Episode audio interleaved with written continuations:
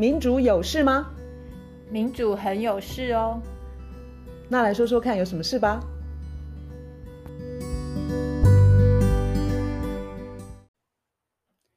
大家好，我是苑韶。大家好，我是倩怡。我们今天要聊巴基斯坦。有一些人可能注意到，他最近有非常严重的水灾。或许有些人会注意到说，这些国家就是有雨季，雨季不是就是会下雨吗？那这些国家难道都没有为下雨预做准备吗？事实是这样的，二零二二年巴基斯坦的雨季，它呃从六月中旬开始，它是提早开始的。然后呢，它这次的雨季其实是超级极端的气候，是从一九六一年以来雨量最多的一次，它的降雨是平常的十倍，十倍哦。为什么它的雨量这么的多？好，那这个超级极端的雨季，卢老师要告诉我们，它其实从五月开始就有一些跟气候变迁有关的变化，环境的变化。对啊，我我们听的一个节目，他告诉我们说，其实今年五月的时候，像在英国卫报就有文章在讲说，天哪，五月的时候。巴基斯坦有的地方热到五十三度，然后热到五十三度会有什么状况？当然就人很难过啊，然后作物会死掉啊，等等等。但是巴基斯坦是全世界冰川最多的国家，它有呃七千多个冰川。等一下，因为大家对这个国家相当的陌生，它的冰川都是在哪里呢？在就是高山上啊，像喜马拉雅山啊，还有其他的山。没错，这就提醒了大家，它其实北边就是。喜马拉雅山山脉那那那那那挂嘛，吼。对，所以现在的这个洪灾也跟五月开始，你想，本来那些是山顶上本来是都是常年很天寒地冻，就是照照片看来都是白色的。那这些地方大家都知道，现在全全世界很多这样的山，不管你是阿拉卑斯山还是喜马拉雅山，现在这些地方都因为全球暖化，然后气温这么高，所以它开始融化。然后五月的时候。呃，巴基斯坦有这个可怕的这些融冰啊，然后还有呃这个高温。可是八月的时候，它南部的省的一个叫做 Ziara 的地方，八、嗯、月的时候又又又下大雪。八月哦，八月哦，所以这整个国家非常的可怜，它像是被极端的气候拳打脚踢。所以它现在的情况非常非常的惨，我觉得听到这边，我不知道有人会不会觉得说，哎，巴基斯坦离我们这么远，我们也不用那么关心。是，是的，我我我跟你讲，我我在我在新闻工作，其实很多新闻呃单位的主管都会说，哦，巴基斯坦那个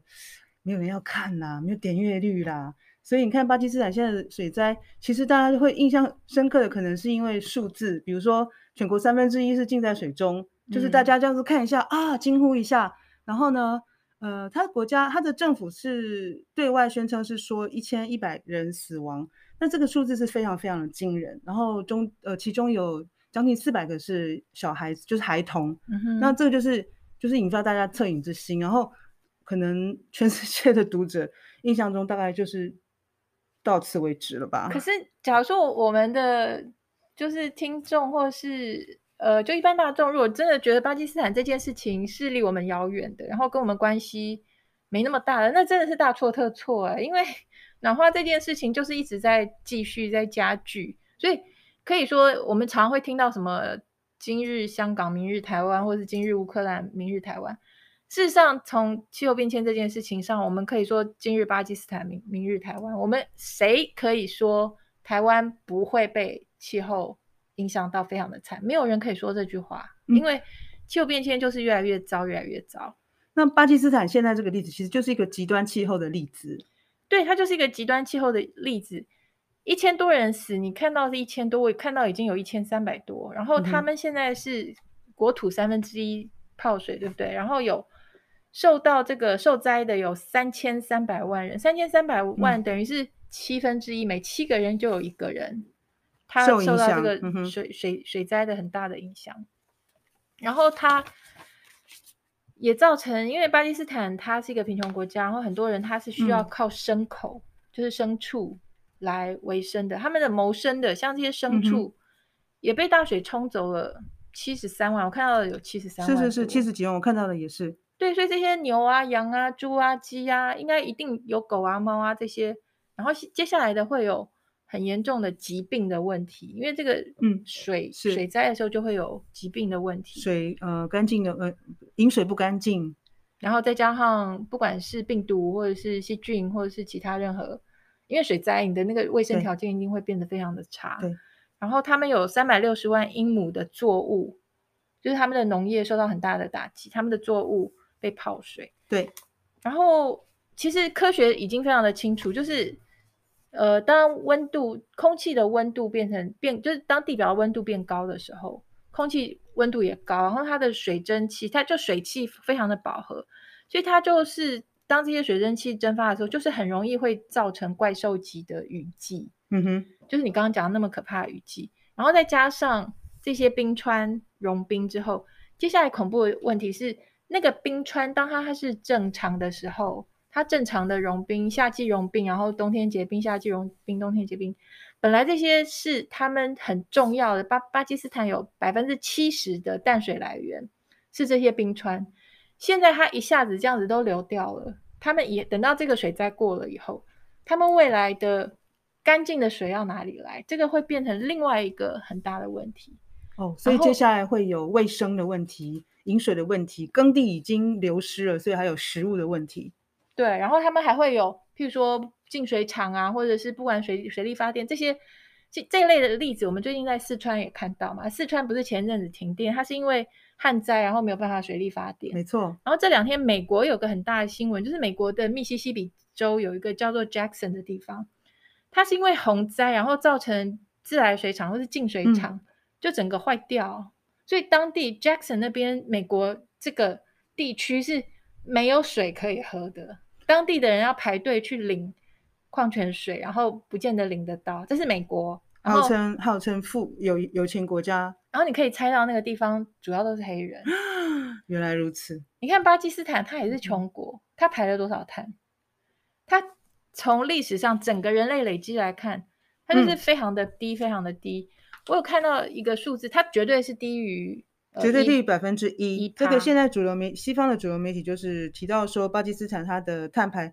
不到全世界碳排的百分之一。那卢老师这边是看到一个更低、更低、更低的数字。一九五九年起算的话，它只排了全人类的零点四九趴，它连半趴都不到，它只排了零点四九。所以就是这个国家，它没有为碳排做任何的贡献，它没有造成极端气候。如果全世界每个人都排跟他们一样多的碳的话，我们今天是不会有极端气候的。它遭受到呃气候变迁的打击是非常不成比例，跟它的那个碳排，你讲贡献，人家以为是正面的啦，其实就是说它对于气候暖化的、嗯、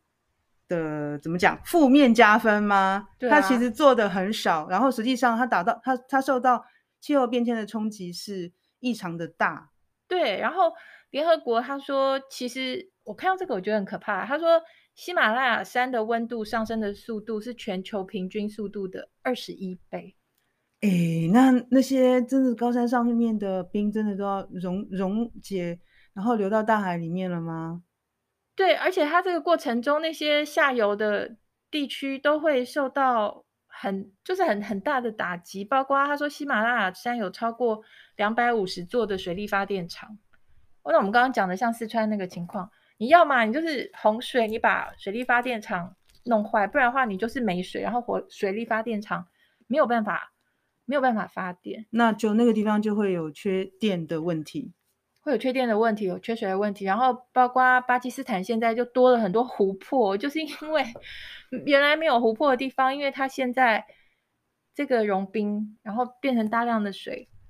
流下来，所以，所以它搞不好那种。地貌也会产生相当的改变，那又改变了人的生活方式。对，这里头充满了富裕国家。我们前几集不是都在讲美国的外交政策，嗯、然后有讲到台湾啊，又讲到阿富汗、乌克兰。我们有讲到一个词叫做 “sacrifice zone”，就是一个叫做 Vijay Prashad 他提出来说，美国外交政策就是那样碾压过去，有很多地方就要被牺牲。牺牲区，对，牺牲区。事实上。那个气候变迁底下，富国为了他们的继续的富裕，不是整个国家，因为富国里面的穷人并没有，就是富国里面的有钱人，他们要继续累积他们的财富，他也等于是把全世界很多地方就当做牺牲区啊，就是你们那些地方，嗯，我这边我就是要排碳，我这边要经济要继续要经济成长，然后然后富人要累积财富，然后我就要用更多化石燃料，然后等到像巴基斯坦他们现在这么惨的时候，你知道。水灾就是前几天很严重的时候，嗯、美国国务卿他他就发发文，他就说：“哦，我们美国要帮忙。”他说：“我们美国要帮忙，我们很快，我们现在很快就拿出呃三千万给巴基斯坦赶快救急。”然后说这个三千万给完之后呢，他说：“呃哦不对，他一开始是讲说美国要给十万，对不起，嗯、三千万还是后后来才说的，美国要给十万给你救急。”然后之后我们要给你一百万美金，然后让你有韧性。所以那个时候他讲这个数字的时候，那些呃一直在抨击富裕国家，他不断排碳，然后让这些穷国不断受苦的这些呃环保分子，他们就就抓狂，就说你 你你造成零，零算错了，你给十万是什么意思啊？就你给一百万是什么意思？后来美国现在他是说他要给三千万。好，就算是三千万，而且就算真的有给，不是说，因为现在只是口头，三千万你除以除以受灾的人是超过三千三百万，等于是巴基斯坦每一个受灾的人，他得到你美国，也就是全世界碳排历史累积上是最多的国家，等于是你给三千万，给三千三百万人分，每个人还拿不到一块美金，然后其他的富裕国家。包括英国，包括加拿大，都有人去把它除以整个受灾户。嗯哼，加拿大等于是每个人给五毛，嗯哼，给受灾户。然后英国给的那个数量，每个人给你两分钱。你知道吗？全世界的人类的累积碳排，光是美国跟现在这些欧洲国家，嗯，英国、法国这些国家，他们就累积的碳排是占了全人类是超过一半的，是。超过了百分之五十四，百分之五十四的全人类累计碳排是这些西方富裕国家他们所排放的。一路上呢，都有穷国，尤其是过去这几年，我们每次在 COP，就是从巴黎协议，然后一直到每一年、每一年、每一年，在吵的一件事情，就是现在这些穷国，不管你是在太平洋，还是在印度洋，还是还是呃。非洲还是说这些南亚国家，他们现在被极端气候这样子打得鼻青脸肿，人都在死，或是饿死，或是热死，或是渴死，或是饿死，没有牲畜，不管是怎么死，或是怎么样在受苦，那个不是这些人排的碳，是你们富国排的碳。所以过去几年国际上的谈判一直都在讲这个。Loss and damage，就是你把我们的国家变成这样，你把我们的土地、我们的气候、我们的生存所依破坏成这样子，你不应该赔吗？所以多年的想办法要谈这件事，可是从来都不成功。美国带头，美国带头就是不肯把这件事情当做一件事情，他不肯承认说我们富国一直在排碳。然后有钱，尤其是富国里面的有钱人，然后、嗯、因为富国里面的穷人没有排那么多碳，就这些富国的穷人、大财团、大企业、大政客、大富翁，一直排碳，一直排碳，一直排碳。然后你今天害这些穷国这么惨，你看一下巴基斯坦这么惨的情况之下，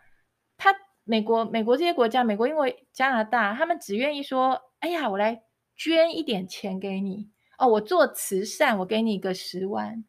或者是我来协助，我是用员外这个方式，甚至于还有贷款哦，你知道吗？就是你把别人的东西，等于是踩烂了，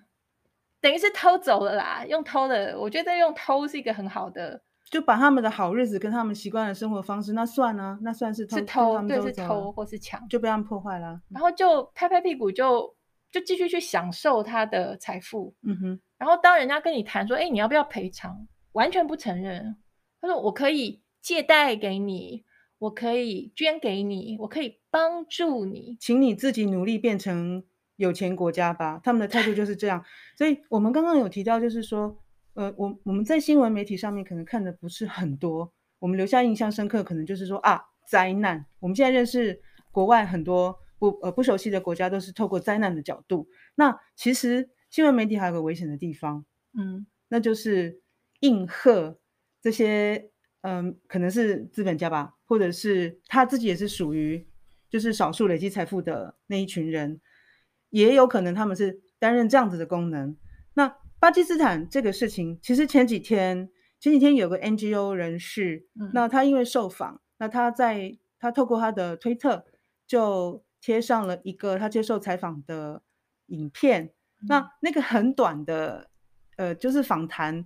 的过程，其实。其实时间很短，但是非常非常有趣。就是这个 NGO 它是算是呃为了呃环境嘛，嗯，然后呃穷国的贫穷，嗯，这些原因，就是他们的团团体是在做这这这些推动，就是要嗯消除贫穷啦，环境正义这些工作。这叫 Asad Rehman，他跟一个英国的电视台的女记者卢老师可以。跟我们谈一下那个你看了之后十分愤怒的的部分，这样就是看了以后快要气炸。就是西方的媒体，因为西方的媒体基本上他是在服务的，就是有钱人，特别是主流媒体，所以他的服务的对象也包括这些化石燃料业者，然后这些高碳排的有钱人。然后这个女的主持人她在访问这位、嗯、呃环保分子的时候，她、他、的态度。这个这个环保分子，他他就有这个环保的，等于是倡议家，他就在讲说巴基斯坦有多么惨，多么惨。然后他就说这件事情跟气候变迁有关。你就看到这个女主持人开始翻白眼，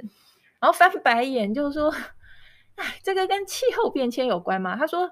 拜托，他说这个巴基斯坦这是政府有问题吧？他又贪污又腐败，然后又没有基础建设，来个水灾又没有办法。就这么一点水灾没有办法应付哎、欸，嗯嗯、他说这个国家他没有好好的，就是拿出好好的这防灾的政策，然后怎么面对这些气候，怎么这么这么这么无能？然后这个那个男的就说，他说其实科学上来讲，就是我们知道说极端气候它会造成类似这样的水灾，它现在变成跟以前正常时候比，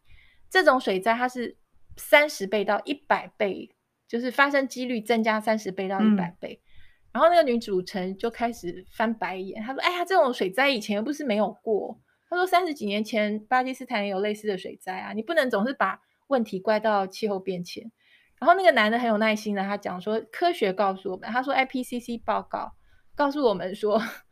现在的这个问题是气候变迁的问题。”那个女的她又开始发飙，她说。没有没有，IPCC 没有那样说，你不能这样说谎，你不可以这样子说谎。他说 IPCC 没有这样说，你要根据科学，你要根据证据，你不可能这不可以这样乱说。我看到这边的时候，我非常的火，因为 IPCC 不但有说，而且 IPCC 都已经把这个当中是富国跟穷国之间的落差，这个是富国造成，然后穷国承受这件事情，IPC IPCC 都已经说了。然后这女主女女主持人就一直说谎，一直说谎，然后在。等于是有点像霸凌这个，可是我知道它的效果，它是要让大家觉得说哦，大家就继续排碳很 OK，然后不要去相信这个跟气候变迁有关。嗯、然后这个女女的最后讲一个我非常生气的一件事情，她说巴基斯坦这个国家，它就是要把自己弄富裕啊，你要富裕就是要像我们西方啊，你要富裕，你就是要你就是要用化石燃料，你用了化石燃料，你让自己富裕之后，水灾来了你不会这么惨。你看像我们有钱国家。我们来个水灾，我们不会像你巴基斯坦那么惨。他这个论调让我 简直就要爆炸了。嗯，我真的非常非常震惊，就是他好像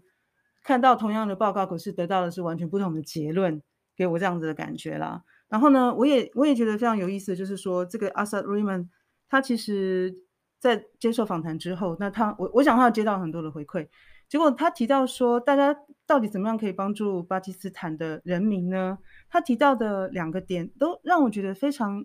非常有意思，就是讲感动可能都太多了。他的第一个就是说支持在地的公运团体，因为他们正在为劳工以及他们的社区提供紧急的援助。第二个呢，他是说，因为他们是英国人嘛，哈，他就说要求他要呃，他鼓励人们，就是可能他的追追随他推特的粉丝嘛，哈或者参加他们活动呃团体活动的人，就是要求英国支付气候赔偿。然后他说：“我们要的是正义，不是慈善。”本来就是。然后其实你会觉得很感动啊。其实就是就是像刚刚卢老师讲到说，布林肯他拿一些钱出来，他只是想要做个样子做做做慈善嘛。那其实。真的在为所谓的 Global South，所以我们可以说，呃，穷国吧，就是就是南方南方南南半球国家，我们说穷国吧，他们其实常常要求，他们其实是是正义。所以当我们在讲气候赔偿的时候，并不是说你把你把钱拿出来然后就没事了，更不要说现在很多富国其实根本没有按照那个巴黎协定，就是每年要要提提拨多少的那个气候。调节基金其实你根本都没有做到，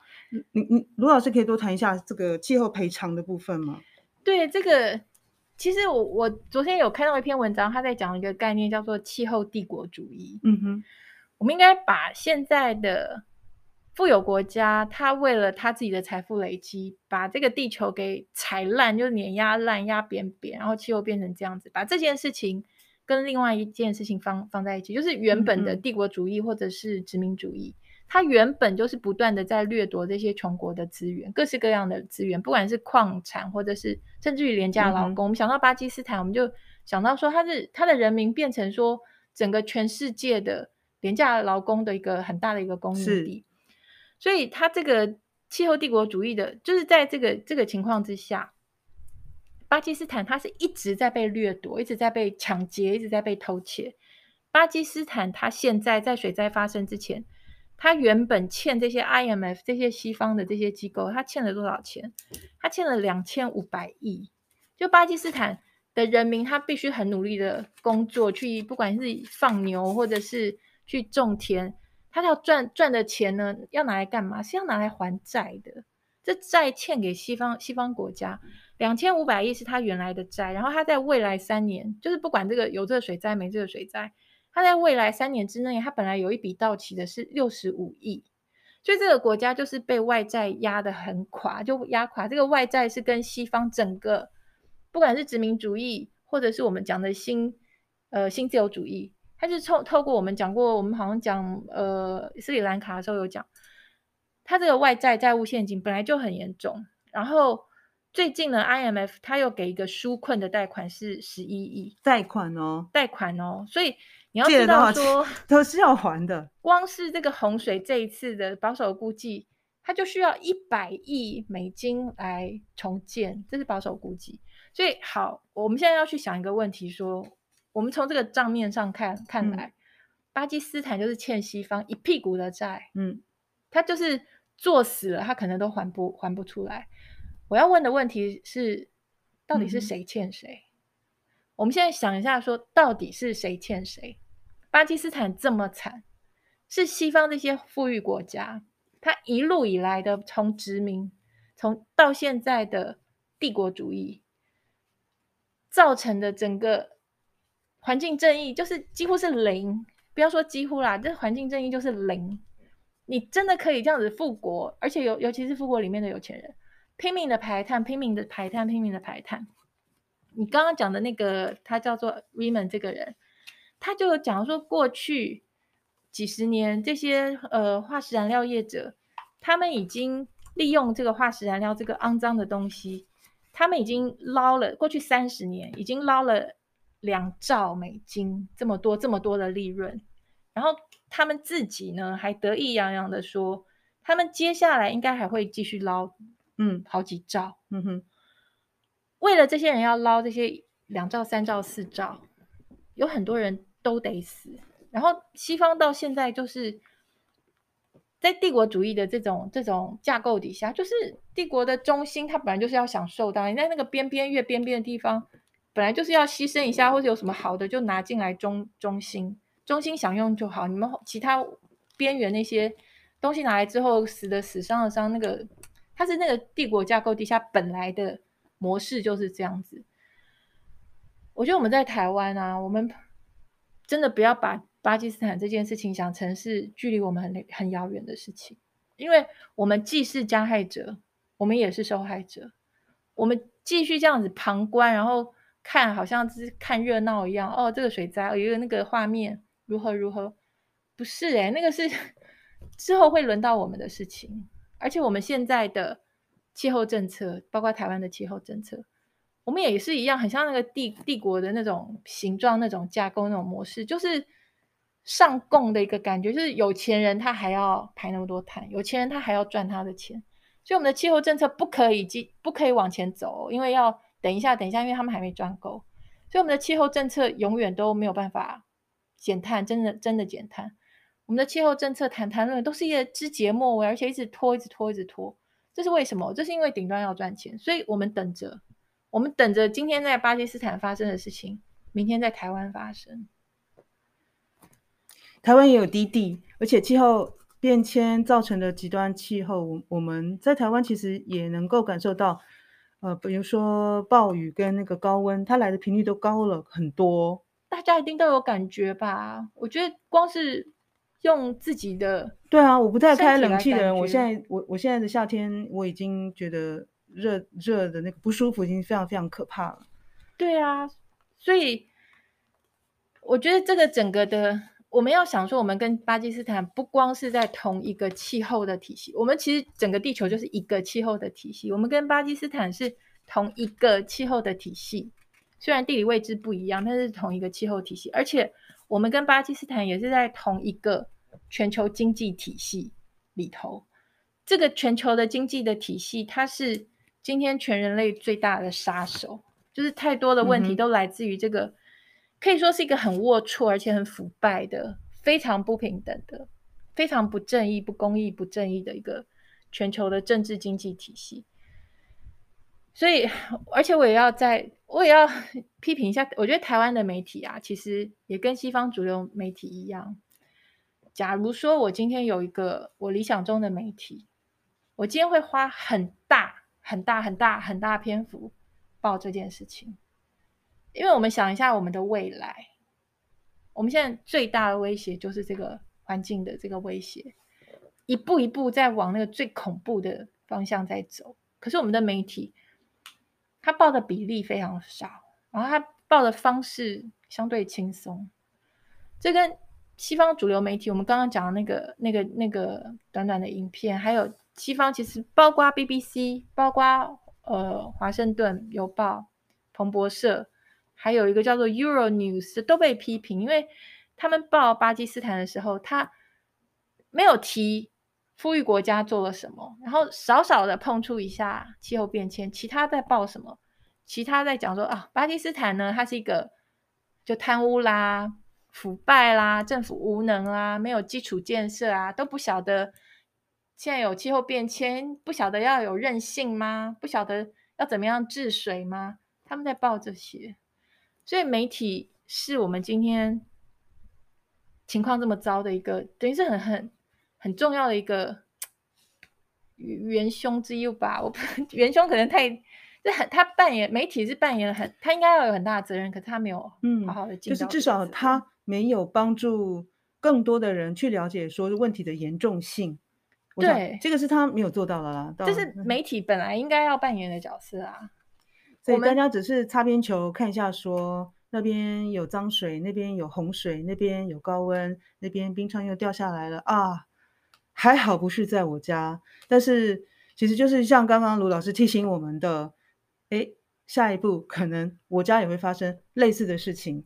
没错，我们的新闻的篇幅很多都拿去用来报道说哪边有什么情杀啦，哪边又有什么车祸啦。那占了七八十趴的新闻篇幅，可是这么重要的事情，我们的篇幅非常的少。嗯，我想只要有更多人不要漠然，嗯嗯，应该我们就可以可以更勇敢的面对问题吧？对，我们就可以开始面对问题，因为我会觉得我们现在根本就没有好好的开始面对问题。就像我们刚刚提到那个气候赔偿的事情，其实，在每一次的那个国呃，那叫联合国的 COP 会 COP 的会议，嗯。这几这几年都开始谈了，可是好像都没有成效嘛，吼，所以今年十一月还会继续在在埃及，因为是在埃及，所以希望呢这个问题可以好好的拿出来谈论。在埃及，在非洲，其实一一方面就是说在，在非现在那个气候变迁的问题，在非洲啊，就是非常非常非常的严重。像在东非这个非洲之角的地方，包括伊索比亚、肯亚、索马利亚这些国家，他们旱灾已经到了第五年，然后现在那边是有一千五百万的人，他们现在就是在饥饿之中。一千五百万，我的天啊！对，他们现在就是没有东西吃，所以。这个是在跟乌克兰战争那些什么麦小麦不是、嗯、还运不出来之前就就已经就已经有了。对，所以然后非洲它一直需要的这些你刚刚讲那个气候的那个富裕国家，他们应该要提供的这个援助跟财务，他们假假设说他们需要的一百块，已经过了多少年，他们目前得到的是十二块，就是比例上他们只拿到他们需要的十二趴而已，所以。这问题就很严重。那如果说 CUP 是在埃及开的话，当然埃及现在这个政府是非常高压独裁，所以可能他不太会容忍一些抗议。但是像你比较乐观的这个，我也希望能够发生，就是说是在你非洲开这个会，然后再加上这次有巴基斯坦的这些这个事情，可不可以这一次你们这些富裕国家把良心拿出来一下，把你们该赔人家的你就赔，我们不可能说。每天就在那边讲说哦，大家要注意气候变迁，然后我继续再把石这些石油公司继续几兆几兆放自己的口袋，然后历史上一路造成的这些伤害，你永远都不赔，不不可能吧？嗯、总要总要某个时间点要要要要良心拿出来要赔吧？我想国际政治没有良心啦，所以可能真的真的要有更多人投入，然后呃。让 NGO 的活动可以扩展到更多的层面，嗯哼，然后我们选民，呃，很更多的国家可以选出关心环境正义的政府。没错，我，我想，我想体制会比良心还要重要。对，但是我们一定要眼睛要睁睁大，就先从关心这个议题开始吧。没错，好，好，今天就这样子，拜拜，拜拜。